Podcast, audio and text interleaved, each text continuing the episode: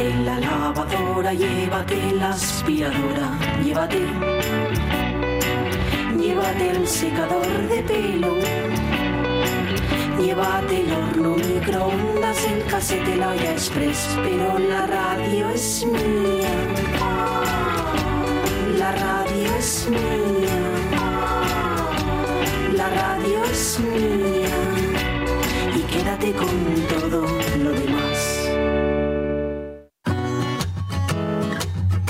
La radio es mía. Con Inés Paz.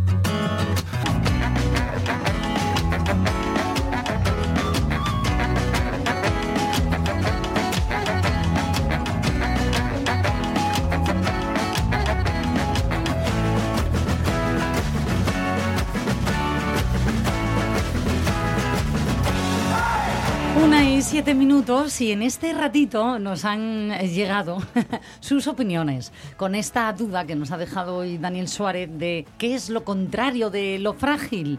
Aquí seguimos dándole vueltas. Sí. Para mí sigue siendo lo resistente, ¿eh? pero le voy a dar una vuelta más. Eh, ¿Les escuchamos a nuestros oyentes, José? Sí, a ver qué opinan el ellos. primero, que es eh, nuestro habitual Ned Almeda, a ver qué cuenta. Buenos días. Bueno, yo no me enteré de la pregunta del día, anduve muy liado. Pero bueno, a lo contrario de frágil, para mí sería elástico. Pasáis buen día, goyacios. Wow, Mira. Elástico. Mola. Claro, lo elástico eh, en principio No es frágil, es no- duradero, pero es adaptable. Sí, sí, sí. Mm, Bueno, El sauce y no el roble. Al final hoy estás como muy esto de todo, somos árboles. Ay, ¿qué, qué más? ¿Qué Tengo más? otro, tengo otro. Vamos allá. Soy un ávido consumidor de crucigramas y el antónimo mm, de frágil es fuerte. ¿Quién es? eh? Vamos a preguntarle el nombre porque Sí. no nos lo aclara. Ahora se lo preguntamos. Vale, vale. Bueno, gracias, gracias por estos audios. Es eh, fuerte, lo contrario de frágil. Eh, me encanta lo de hoy soy un gran no consumidor Sí, sí, de sí. crucigramas. Pues mira tú, eh, vale. Eh, Se lo, se lo diremos a Dani ¿eh? en la semana Sí, que viene. sí. Estén atentos de verdad porque todo esto se lo volveremos a poner a él. Bueno, el tema del día que decía eh, Nelda Almeda, que es habitual, eh, un opinante habitual de este programa que no se enteraba. No se preocupe porque mm, yo les recuerdo, nuestro tema hoy eh, de central, la radio es mía, es la sanidad pública en general y la de Asturias en particular. Han llegado pues estos datos, somos la sexta comunidad con la demora media más baja para una operación quirúrgica. Frente a los eh, 112 días de media de espera a nivel nacional, en Asturias la demora de media son tres meses, 84 días. ¿Esto es bueno o malo? Lo hemos dicho, depende un poco, ¿no? Con que lo comparemos, ya no solamente con quién nos comparemos con otras comunidades, sino si lo comparamos en el tiempo. Porque sí, ha ido un poco a peor a nivel nacional y también a nivel regional. Estamos en máximos históricos. Esos 112 días en España de media de espera, bueno, pues antes eran bastante menores. Por eso se habla mucho de saturación, escasez de recursos, de personal. Ay, en fin, y también de que mm, se repite mucho hoy es est- esta frase de no sabemos lo que tenemos. A ver, que nos están llegando más comentarios. Eh, sí, tenemos otro audio. Venga, Ah, a ver qué, qué dicen. Pelayo sobre el tema del día. Vamos a escucharlo. Pelayo. Sí. Buenos días, gente. Fai tiempo que non falo con vosotros. Tenemos una sanidad que é una maravilla. En Asturias, sobre todo. Yo salí de Asturias, estuve en Andalucía hace unos años y dábame no sé qué entrar en los centros de salud de allí. La verdad que es todo mejorable, como todo. Hay mucho que mejorar. Desde aquí lo que es lo único que puedo decir, que muchas gracias a todo el personal sanitario por lo que faen con los métodos que tienen. Buen día. Buen día, Pelayo, que también nosotros te echábamos de menos, ¿eh? Sí. que quede claro. Mirad, y en el Facebook, bueno, habíamos hecho así las, las, las preguntas eh, pertinentes, digamos, ¿no? Nos ha llegado alguna, alguna más. Por cierto, para quien se lo pregunte, la foto que ilustra tanto el Facebook como el Instagram, que ya sabéis que es arroba la radio es, es de MASH. No sé si recordáis MASH, la serie MASH con Alan Alda. Ay, pues no, yo no. Es una serie sobre unos eh, un hospital de campaña, ¿vale? Eh, Sí. En Corea. Eh, Ah, que pues inicialmente fue una película de Robert Altman, pero estaba en Vietnam y luego fue una, una serie en Corea. Tuvo 11 temporadas y en su momento fue la- una serie bueno icónica y tenía el último capítulo está considerado uno de los mejores de la historia de, de la, de la- de la televisión. Es un último capítulo de una hora y media. Madre mía. Oye, la cantidad de series, por cierto, de televisión, de películas, pero me voy a quedar Hombre, con las series que se han Sí. hecho. ¿Queréis escuchar alguna? Tenemos alguna cosa de series. Ah, venga, ¿eh? venga, ponnos, El ponnos. House, por ejemplo. El Doctor House, que no le conocen. Que- ¿Lo han, que- vi- le- ¿Han visto alguna vez El esta Doctor serie? House, que sabéis que es, una- es un trasunto de, de Sherlock Holmes. Por ¿Es eso, un? Por eso, de Sherlock Holmes. Ah, sí, sí, sí, lleva muy en esa Claro, línea. por eso Wilson sería Watson. ¿no? Totalmente, venga. Fijaos, en, en House. No la estoy vacunando.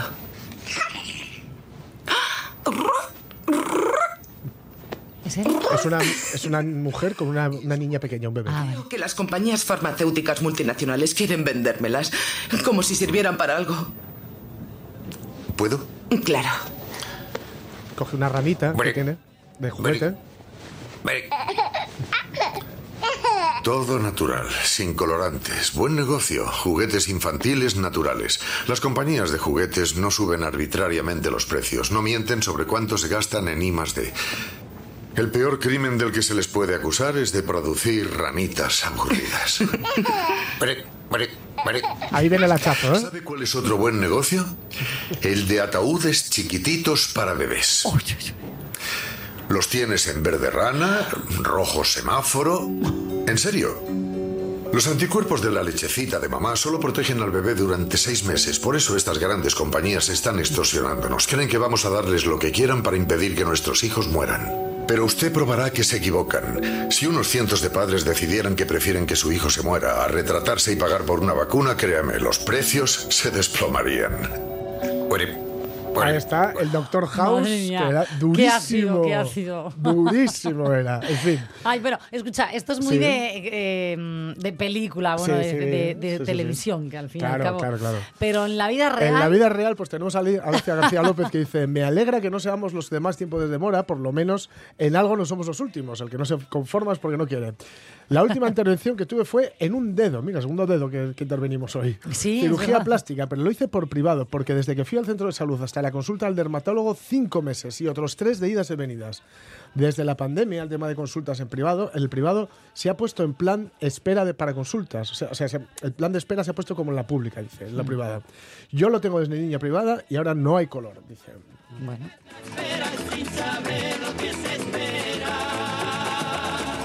Antonio Navas Méndez, atención lo que nos cuenta, ¿eh? Pedí cita para el oculista y me la enviaron por carta a los dos años. no te creo. Ay, Dios mío. Eh, les voy a decir que traumatología y oftalmología son Sí. eh, quienes más eh, retraso acumulan. Sí. Pero, hombre, dos años. Dos no quiero entender que se ha traspapelado Sí, la sí, cita, eso eh. espero, vamos. Madre mía. Y mira, Juan Manuel Rodríguez Rego, y acabamos con esto si queréis, dice, el caso y es que el algoritmo Alonso le recomienda la vida sexuada de los murciélagos. Dice, veremos cuando le llegue información de los percebes. Esto es por esas otras Qué noticias bueno. que nos trae Jorge sí. Alonso que nos has Que dejado ya sabéis que parte del pecero es la que comemos, ¿no? En fin, en fin. Una y cuarto. Vamos, por favor, a relajarnos un poquito, a bajar pulsaciones, porque a esta hora, cada jueves, por suerte llega ella. Y, ay, cómo lo consigue con su clasioteca. La radio es mía. Meine Seele, du mein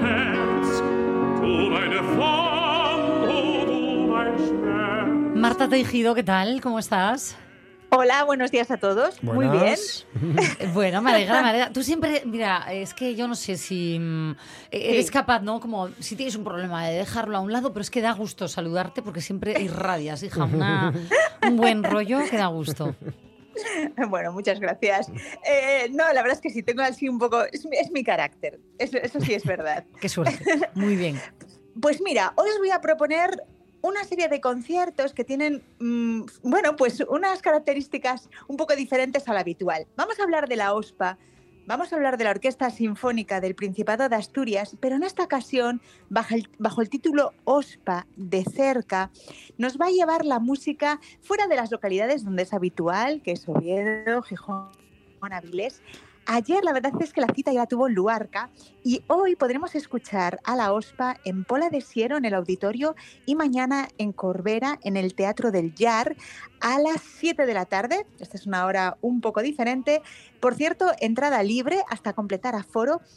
Y la otra particularidad va a ser que no va a ser la orquesta sinfónica al completo, sino la sección principalmente de viento metal y con el apoyo en algunas de las obras de la sección de percusión.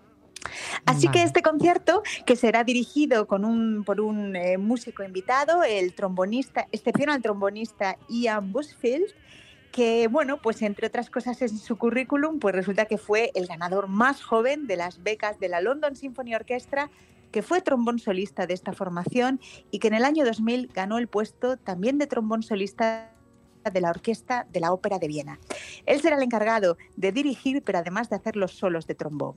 O sea que vamos, eh, Menudo yo los vecinos de la zona no me lo perdería. Eh, ya digo, tanto Pola de Siero hoy como mañana Corbera, 7 de la tarde. Y bueno, pues lo que digamos que lo que van a, quienes van a tocar sería lo que se llama en esta palabra francesa el ensemble, un ensamble de viento, un conjunto de viento metal formado por trompeta, trompa, trombón y tuba. Y las obras, pues serán, va a tener un- mucha presencia el sabor americano, norteamericano. Malson, Tilson, Thomas, Street Song, canciones callejeras, Samuel Barber, unas mutaciones, como así las llama, sobre un tema de Bach, aunque Mm. habrá que eh, especificar un par de detalles, de Eris Richards, tres escenas para trombón americano y conjunto de, de viento metal, y por último, bueno, una obra que se va a meter a todo el público en el bolsillo, una suite eh, sobre Carmen de la ópera de Bizet. Ay, es que eso ya, eh, palabras mayores, Carmen. Sí, sí. ¿Quién, es- quién no conoce? Al- Es verdad que al final es como muy, digamos, como accesible, ¿no? Para, para el público. Sí, porque está llena de melodías y además precisamente eh, a, eh, bueno, pues a personas que, que de este país le resultan tan sumamente eh, conocidas y tan cercanas. Vamos a empezar intercalando música y vamos hablando de muchos detalles. Simplemente decir que Malson Tilson Thomas, que es el compositor, bueno, es un músico muy versátil, porque aparte de compositor, es director de orquesta, es pianista, crea estas canciones callejeras, estas street song, es una mezcla de tres que van a eh, ser interpretadas de forma continua, sin pausa. Eh, la formación original es un quinteto, dos trompetas, trompa, trombón, tuba, año de composición 1988, una escritura muy moderna. Vamos a comenzar escuchando una escala descendente que desembocará en una disonancia que poco a poco se desvanece, protagonizado por la trompeta primera y el trombón.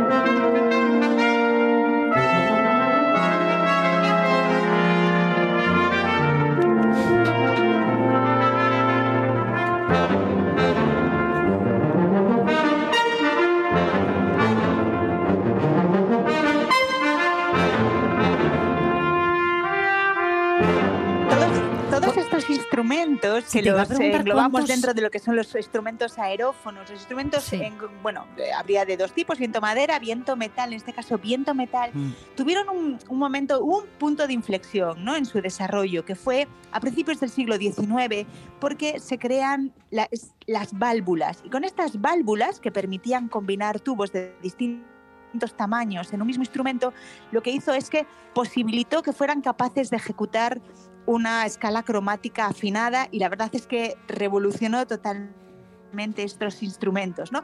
Todos ellos, si pensamos Sí, en la pe- perdóname que te el- interrumpa, trom- Marta. Es que justo estábamos aquí en, el, en el estudio y, y te iba a preguntar, ¿cuántos instrumentos más o menos estaban sonando a la vez? No diferentes, ¿eh? me refiero, dentro de, de los de viento que decías.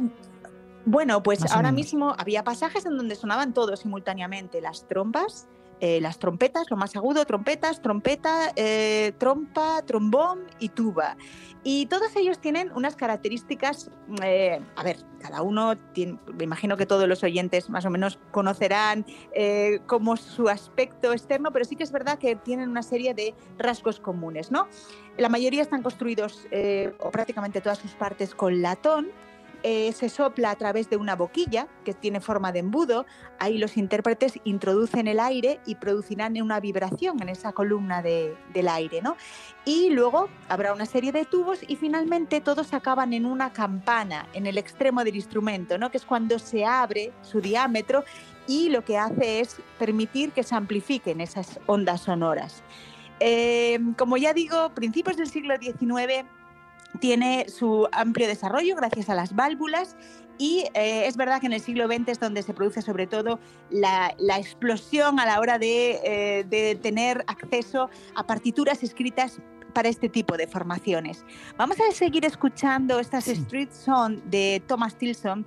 Eh, en la tercera canción, que como digo van todas entrelazadas, da paso a un ritmo de baile, a un ritmo sincopado, ¿no? que nos recuerda a los ritmos del jazz. Ese ritmo sincopado significa que hay un desplazamiento del pulso regular y crea una gran energía rítmica.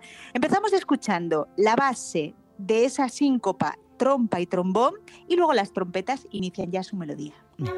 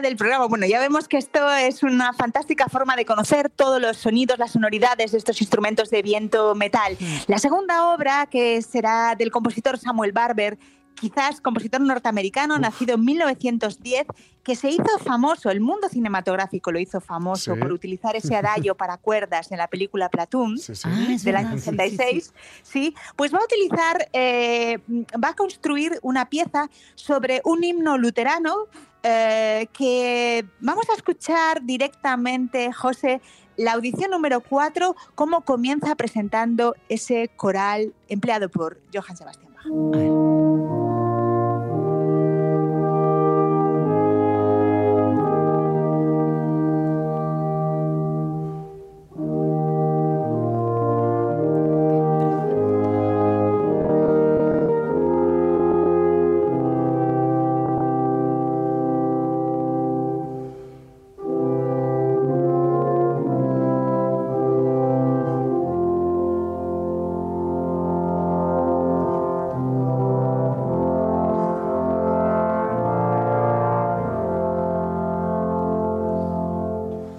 Con toda la solemnidad ¿no? que imprimen todos instrumen- estos instrumentos, porque yo creo que es una de las características y este bellísimo extracto de este coral eh, de Bach, vamos a escuchar cómo va evolucionando la obra Samuel Barber y cómo va a ven- eh, venir introducido por eh, ya con la presencia de los timbales y los instrumentos de percusión.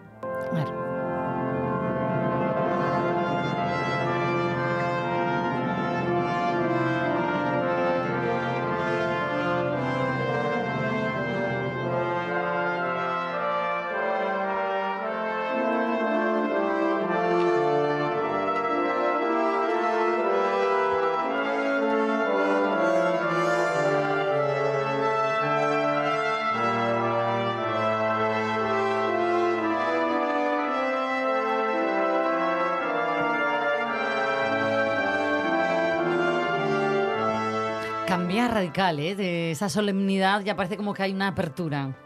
Sí, es verdad, está ya dentro de un lenguaje armónico ya en pleno siglo XX, pero creo que se sigue manteniendo, si no, eh, ¿no? Ese, eh, quizás un poco el ambiente que había introducido al inicio con re- recordando ese, ese coral de Bach.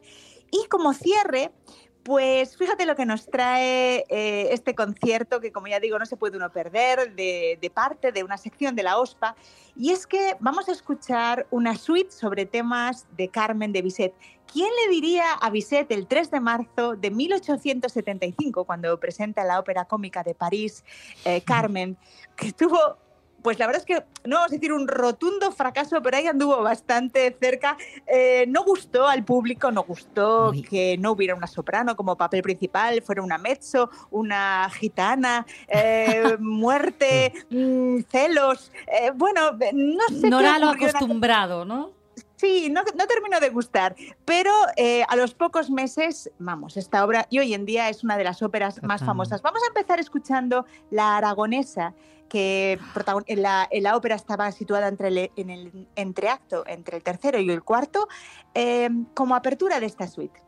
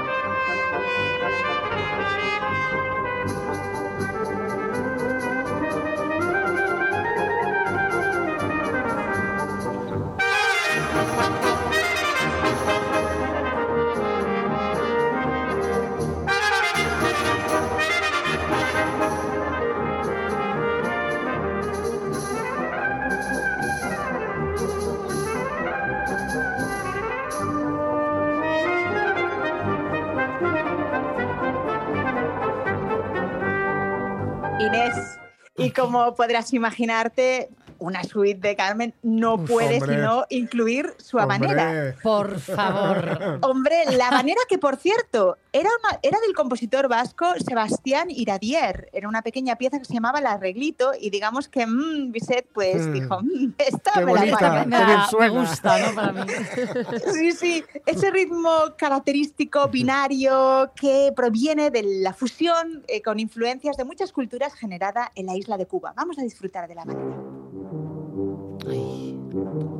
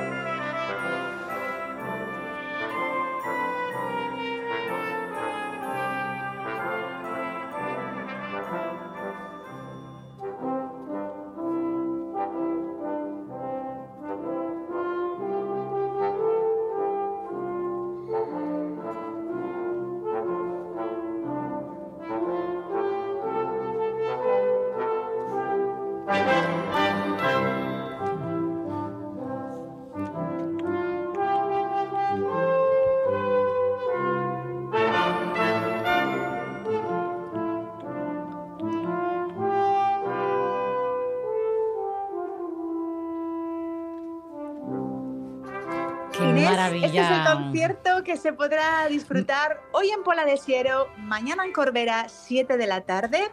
OSPA, pues eso, a Ay, disfrutar. qué suerte. Pola de Siero, Corbera. A mí, ¿sabes a dónde me has llevado ahora? Tú sabes ¿A que. dónde? eh, bueno, miento, la primera vez que fui a la ópera fue en, en Oviedo, eh, en el. Campo Amor. Pero la segunda fue en la ópera de Viena y viendo esta ópera, Carmen, menudo regalo de vida.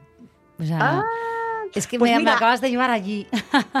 En Viena, gracias a Viena, gracias al estreno, unos meses después de estrenarse en París, donde no tuvo mucho éxito, se llevó a Viena, traducida al alemán, y ahí fue el punto de inicio de, de esa fantástica, eh, bueno, eh, fama que, que Sí. realmente se merece esta, esta ópera. Mira, tú Sí, no lo sabía, no lo sabía. Yo solo te digo que la disfruté. Madre mía. en fin, Marta, gracias. Gracias por este recorrido con la OSPA. Y está bien, ¿eh? Que no solamente sí, lo- sí. eh, la OSPA al final es verdad que casi siempre eh, nos hacemos eco. Bueno, te haces eco, ¿no? De los conciertos en Oviedo, Sí. Gijón, Avilés, porque suelen ser. Pero eso, Pola de Cero y Corbera, que también podrán disfrutar allí. Claro Gracias. Un besazo, Marta. Un beso a vosotros, hasta luego. Chao.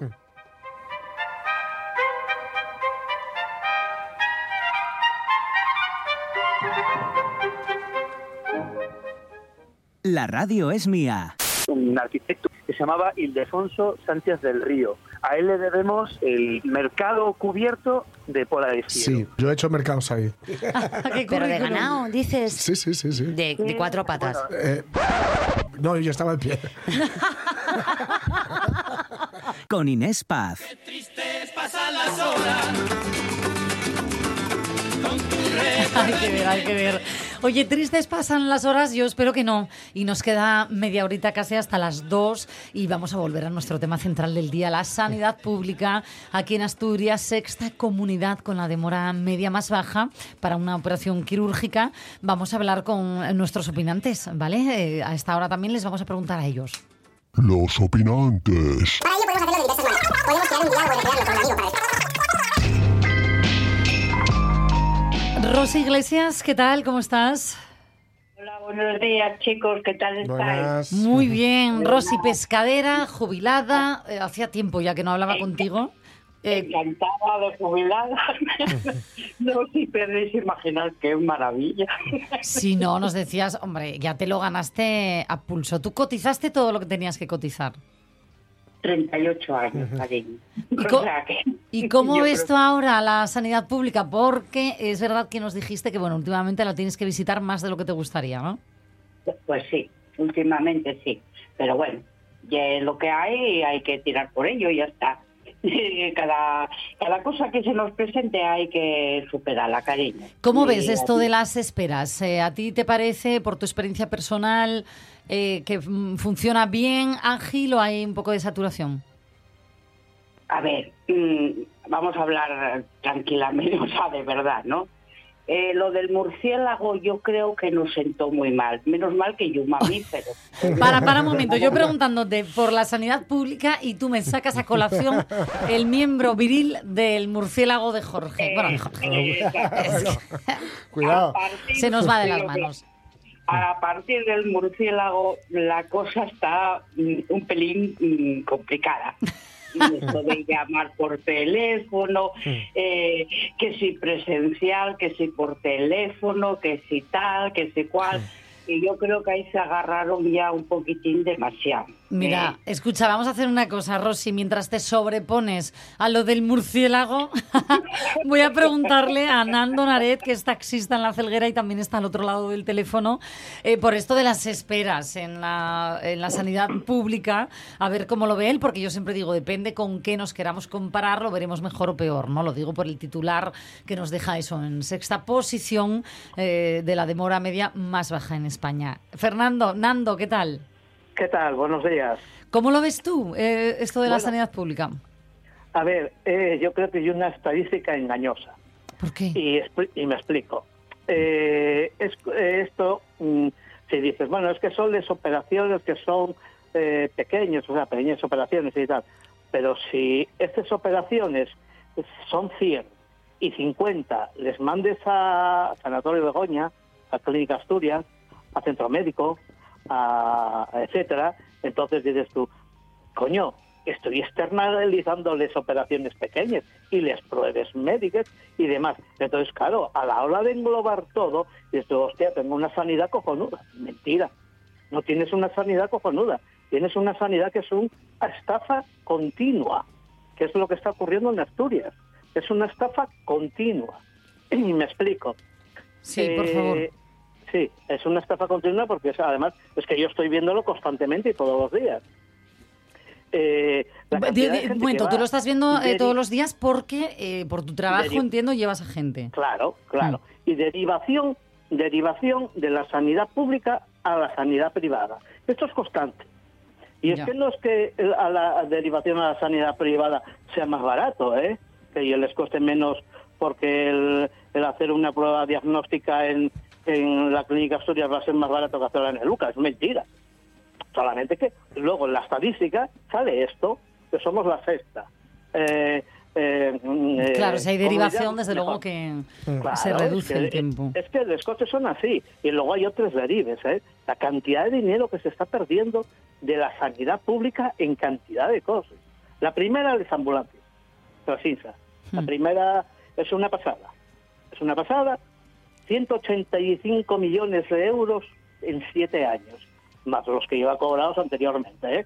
Hacen contratos a medida para este señor, para Carlos Paniceres. Eso te lo digo yo porque lo sé. Bueno, a ver, eh, escucha, a mí no, te- mm, a ver, eh, no es que quiera yo, cuidado, cuidado, Nando, Nando, te voy a pedir solo un favor, ¿vale? Entiendo eh, lo que, la realidad que estás mostrando, sí que yo siempre digo a todos, mm, acusaciones con nombre y apellido, sin no, no, eh, no, demostraciones, No, Carlos Paniceres es el gerente de Trasinsa, o sea, es el dueño de en- entiéndeme. ¿Vale? Sí, sí. Pero bueno, Y- entiendo lo que dices un momento digo- del trasvase más, que hay no, a es la que privada. Te digo más, mira, y te digo más. Es la única empresa que tiene vehículos eh, en Asturias que no los tiene numerados. Porque así los va intercambiando como le da la gana.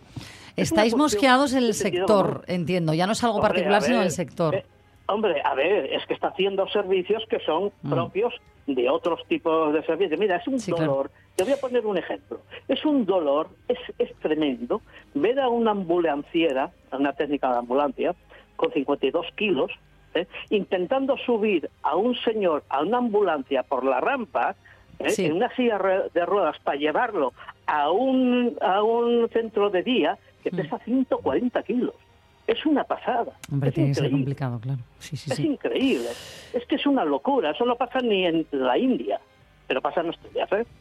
Nando, voy a... Cuando lo vi, es que era. Es que, eh, bueno, esto- No, desde luego que verlo tiene que ser... La eh, sanidad asturiana está en manos, eh, pero ya lo estaba cuando Faustino Blanco, y luego eh, Francisco del Busto, y luego Pablo Fernández, y ahora mismo Conchita Saavedra. Nando, O sea, vamos a hacer una cosa. Vamos a abrir a Rosy, que yo creo que ya se ha sobrepuesto de lo del murciélago. Y, y además le voy a pedir brevedad, no porque no quiera seguir con el tema, sino porque eh, tenemos ya a nuestro siguiente invitado a la espera y, no- y hoy vamos.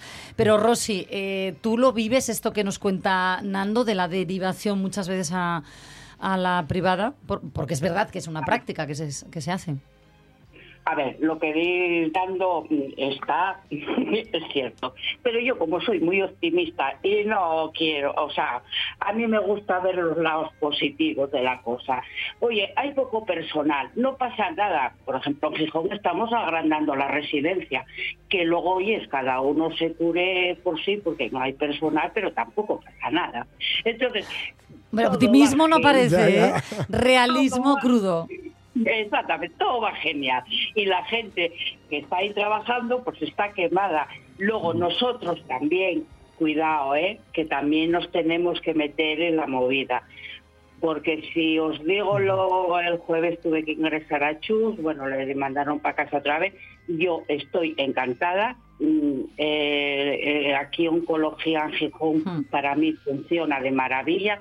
Claro, Dice, es que igual aquí no tenía que haber puesto. Digo, a ver, coña, la quimio no es una cosa exacta y si meten un poco la pata, pues tampoco sabe muy bien. Entonces, bueno, y, el- y- y salía una señora que no sé a quién tenía adentro y, y salía muy enfurecida y le dice al marido, "Mm, es que no, es que son una panda de eso, ¿eh? Pero Incompetentes, lo voy a dejar ahí porque es lo que se suele decir en estos casos. Rosy, Fernando. Hay que, ten- Yo- hay que ser un poco más, tenemos que también tener un poco más de educación, oye, ellos también son seres humanos, o vale, y también se pueden. Sí, pero a ver, yo creo que cuando nos tocan la salud es verdad que estamos como todos un poquito más vulnerables de, y, y por otra parte también hay que ver, que lo estamos diciendo hoy todos, esa saturación también que hay en los servicios, pues el cansancio hace mella ¿eh? en todos, que no son máquinas, aunque tengan bata blanca. Claro, y tienen poco personal, pero mira, hay una Claro. manifestación... Sí, Rosy, rápido, por favor, porque no nos quedan muchos minutos. Vale, y no banal. Pero que todo va bien, cariños, que hay que seguir viviendo y la vida y es maravillosa con sus problemas. Pero yo sigo diciendo que desde que dijeron que el cliente siempre tiene la razón, nos hicieron un daño que no te puedes ni imaginar. El cliente no siempre tiene la razón, coña. En absoluto, desde luego que no. La educación por delante que muchas veces se, se pierde y ellos no, no son los culpables, ¿eh? los que están allí Y- trabajando y, y y son un una- colectivo y muy castigado. Rosy y Fernando, os tengo que dejar, pero os aseguro que es por un buen motivo, ¿vale? Vale, cariños. Venga, un besazo, Un abrazo. un besazo.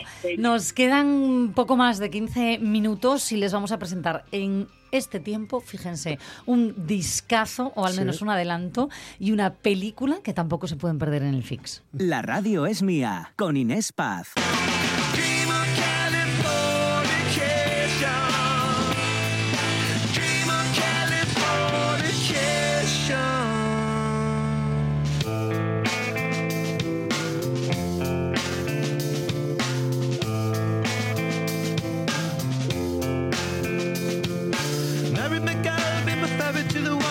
Very own constellation. A teenage bride with a baby inside, getting high on information.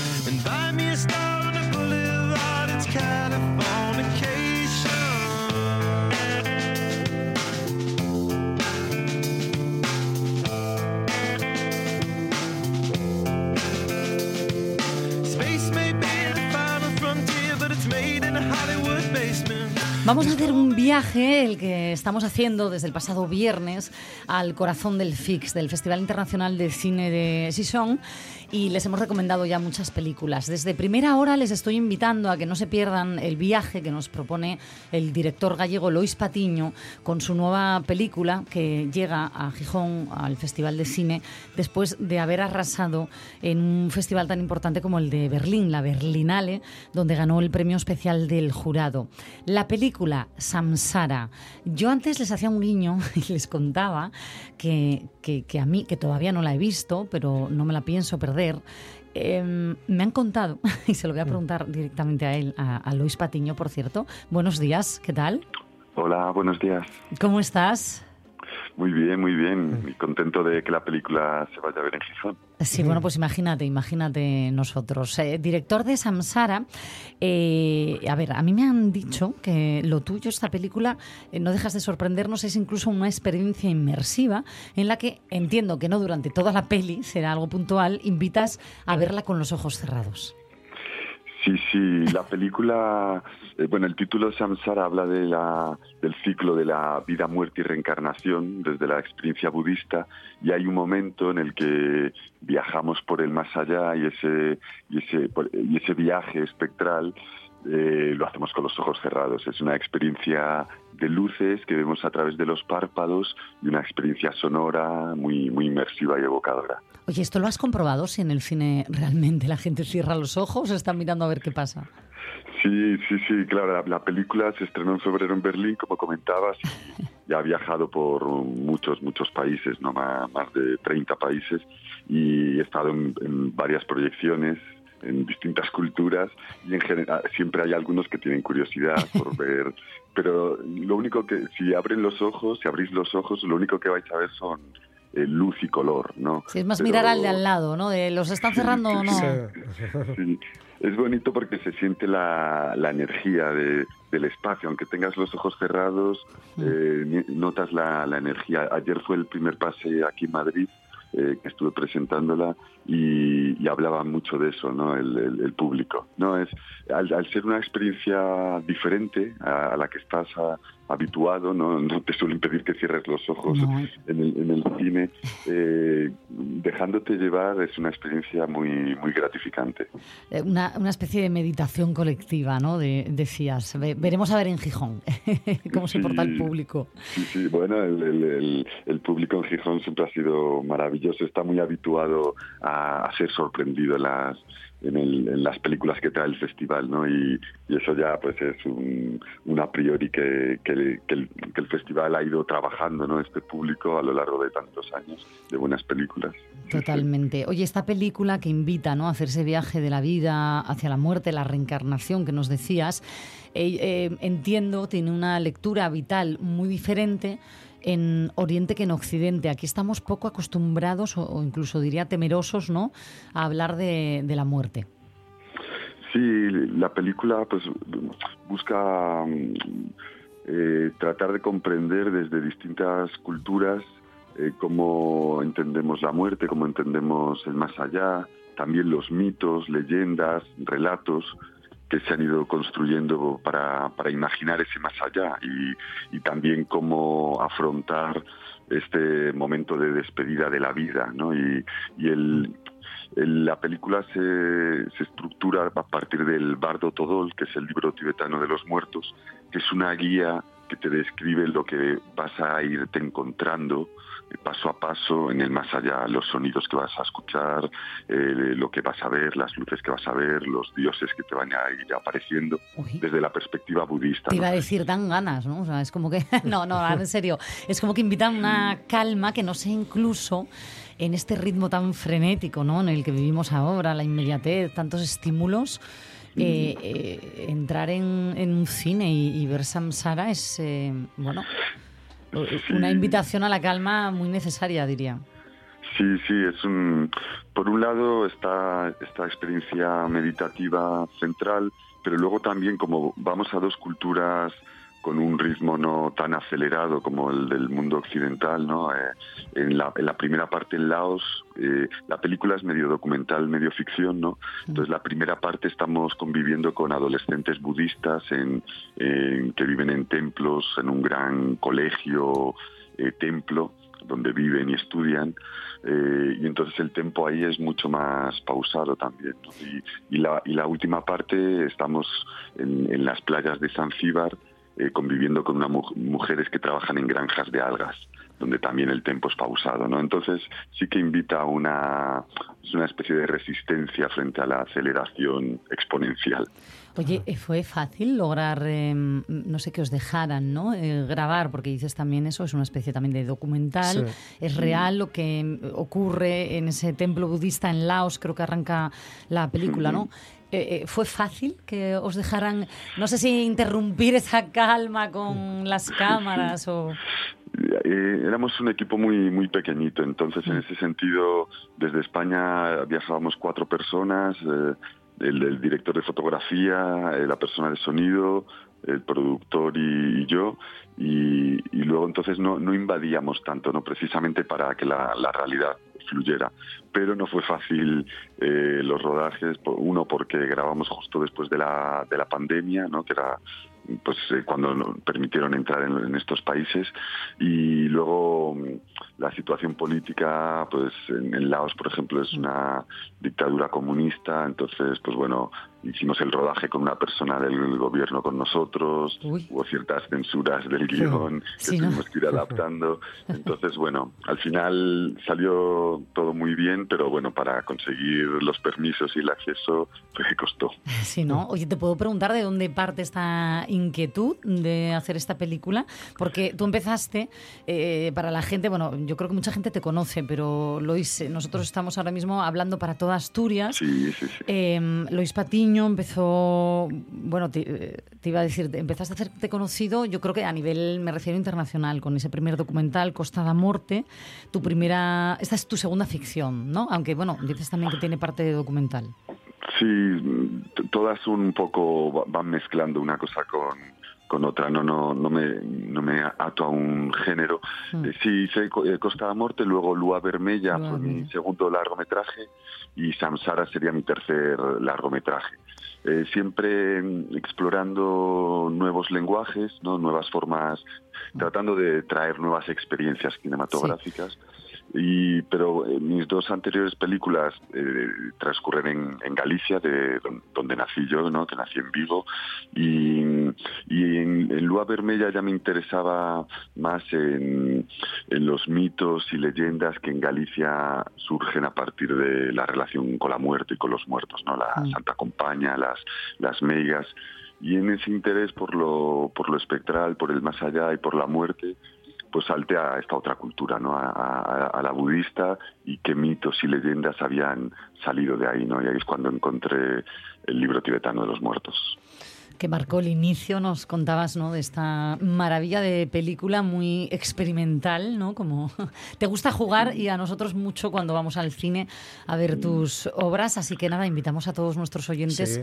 a que no se pierdan. Para mí una película imprescindible de esta edición del Fix, Lois Patiño con Samsara.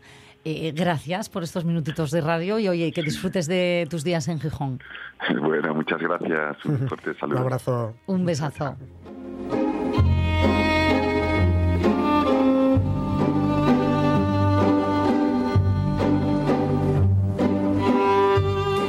Les prometimos una película y una canción. Eh, Ujú. lo de plantar el árbol ya es cosa Sí, de Jorge, ya. que hoy se siente árbol. Tú sabrás.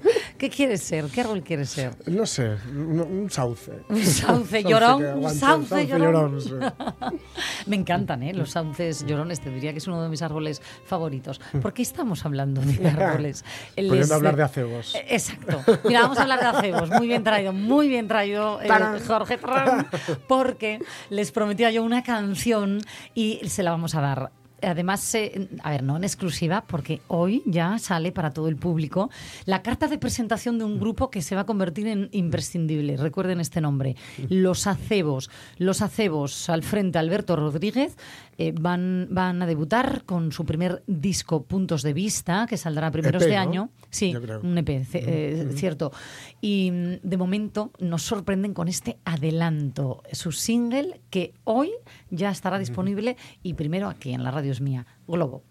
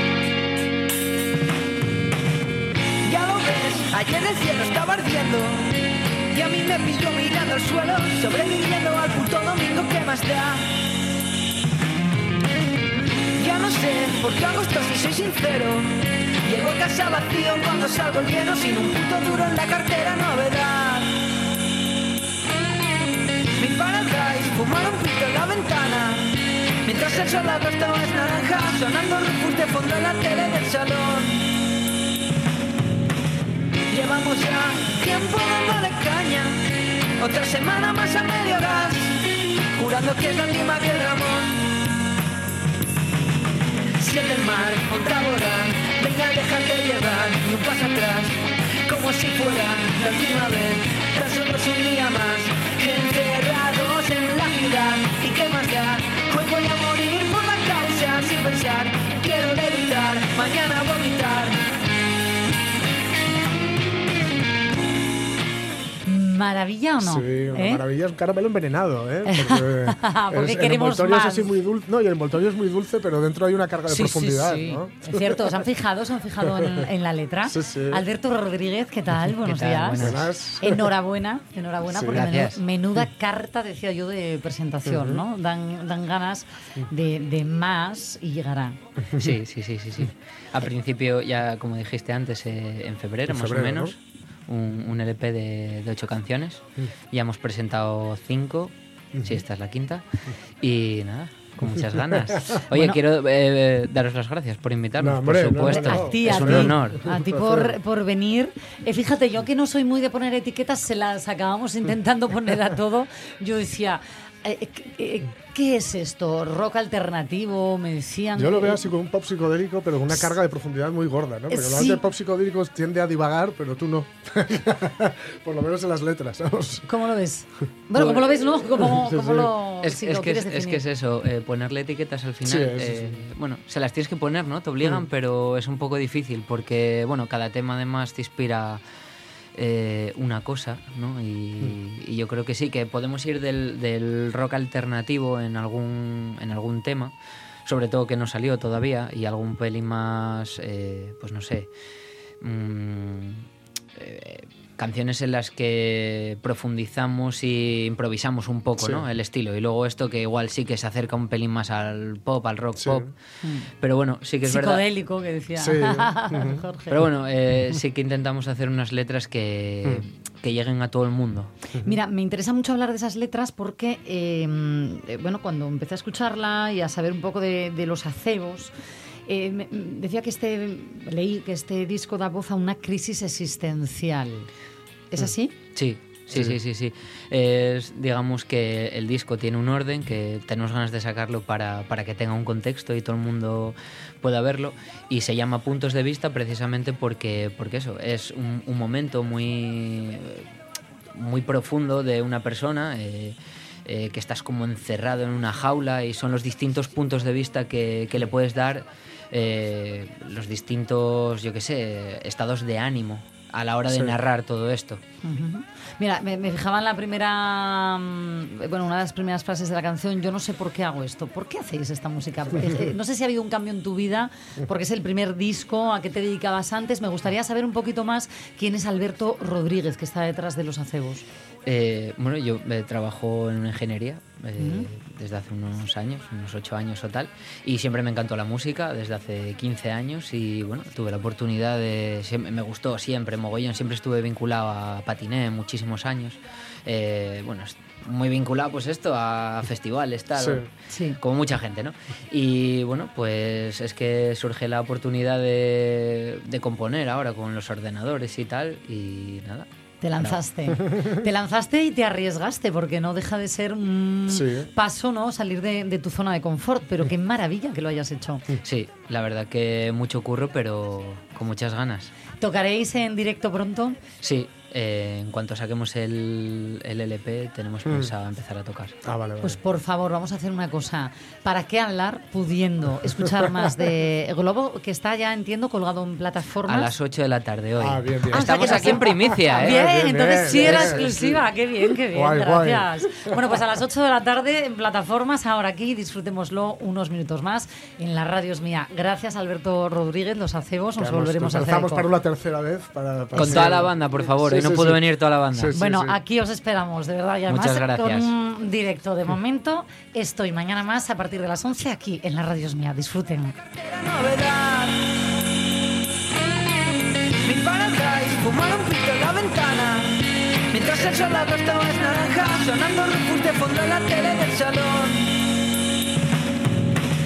Llevamos ya tiempo dándole caña, otra semana más a medio gas, jurando que es la última que el Ramón.